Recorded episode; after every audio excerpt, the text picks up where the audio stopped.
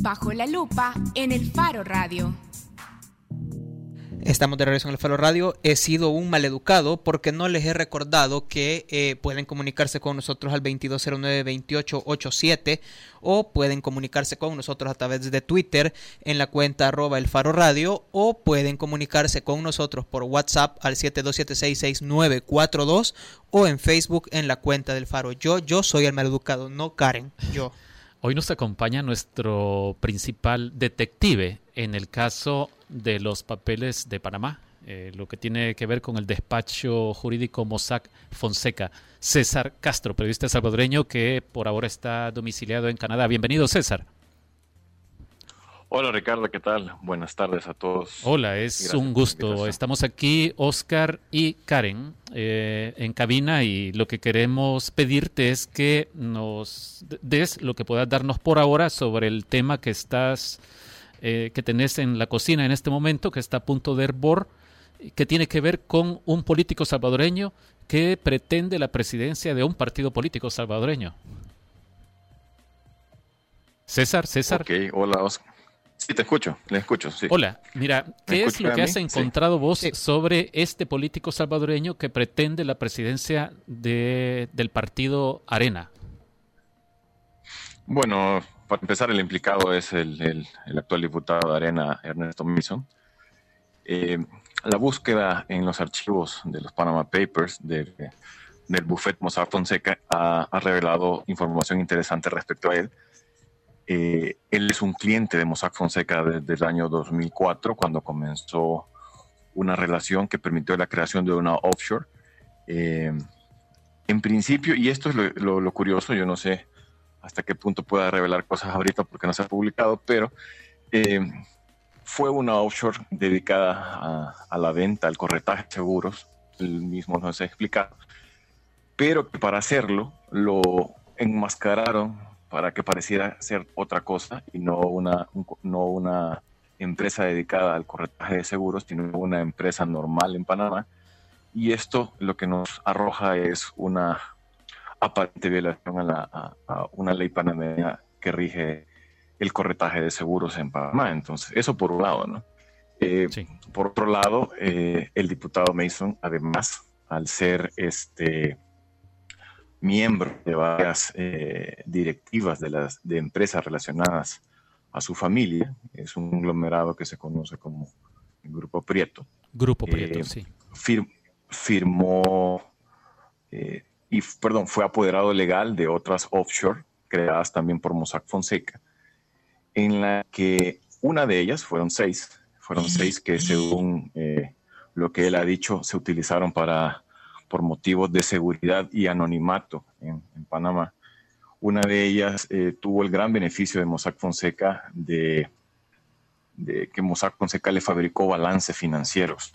¿Y, por qué le fabricó balances financieros? explícate con fabricar balances financieros, así en términos de DOMIC. Es muy sencillo. Bueno, Mossack, Mossack Fonseca es un, un, buffet que hace maravillas. Entonces, maravillas que hace además de de, prestarte directivos para tus empresas offshore en Panamá o en las Cheles o en Samoa, eh, te hace favores como estos, ¿no? La gente de, de esta subsidiaria del Grupo Prieto, una empresa que se llama Prieto Inversiones, necesitaba una de sus offshore que se llama GP Investment. Necesitaba los balances financieros para crear cuentas bancarias en Panamá. Pero César, perdón, cuando... Eh, eso... Solo te quería preguntar, cuando decís crear los balances financieros, ¿quiere decir, por ejemplo, que, que reportaban más ingresos o que reportaban más pérdidas? Ya te explico. Eh, básicamente el, correo. Necesitaban decir presentar estados financieros. De inversiones a la gente Mossack Fonseca. Decía, decía básicamente necesitamos estos balances. Sí. ¿Y qué pasó? Ajá estados financieros para eh, una cuenta bancaria en Bancolombia, eh, sucursal Panamá. Ah, o sea, era un requisito que, les pedía Bancolombia. Miren, el banco nos está pidiendo. así es. Eh, y banco, ellos le dijeron: Bancolombia nos está solicitando balance financiero nosotros no lo tenemos, evidentemente, una empresa fantasma. Eh, y por favor, ayúdennos, ver si nos pueden ayudar. Entonces, dentro de Mossack Fonseca, el engranaje se pone a correr y ellos solicitan a una, corredor, a una contadora externa. Esta es una, una, una, una que ahorita no recuerdo el nombre, pero, pero que le resolvió cobrándoles 500 dólares por los, por los balances y les dijo, sí, no hay problema, necesito que me pasen algunos datos eh, bases, no sé qué tienen. Ellos le decían, no tenemos nada. Por eso es que hablamos de fabricación o invento. O sea, se inventaron unos documentos sobre estado financiero de una empresa que, como era fantasma, no los tenía. Y no solo eso, sino que además, y esas son las características o prestaciones, como puedan ver, según si uno es cliente o, o investigador, eh, de Mossack Fonseca, ¿no? Eh, Mossack Fonseca además genera documentos con fecha retroactiva, es decir, estos balances fueron solicitados en 2010, en agosto de 2010, ¿Sí?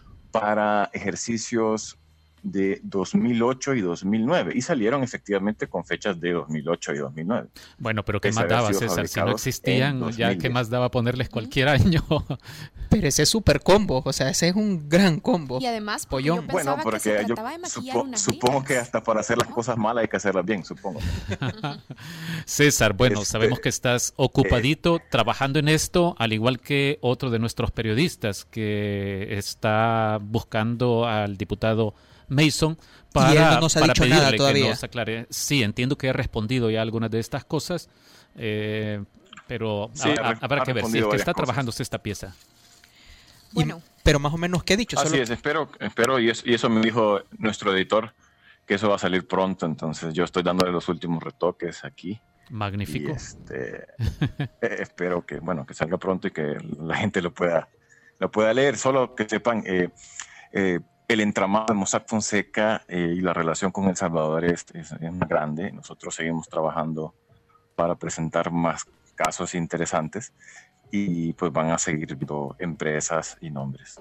Magnífico. Gracias, César. Muchas gracias, César Castro. Un abrazo. Muchas gracias, César. Quizás para hacer un, resumen eh, rápido, porque de pronto se cortaba la comunicación con César. A ver, el diputado Ernesto Mason entonces eh, tendría relación con el despacho panameño Mossack Fonseca, primero enmascarando el giro de una empresa, básicamente, era lo primero que nos explicaba César.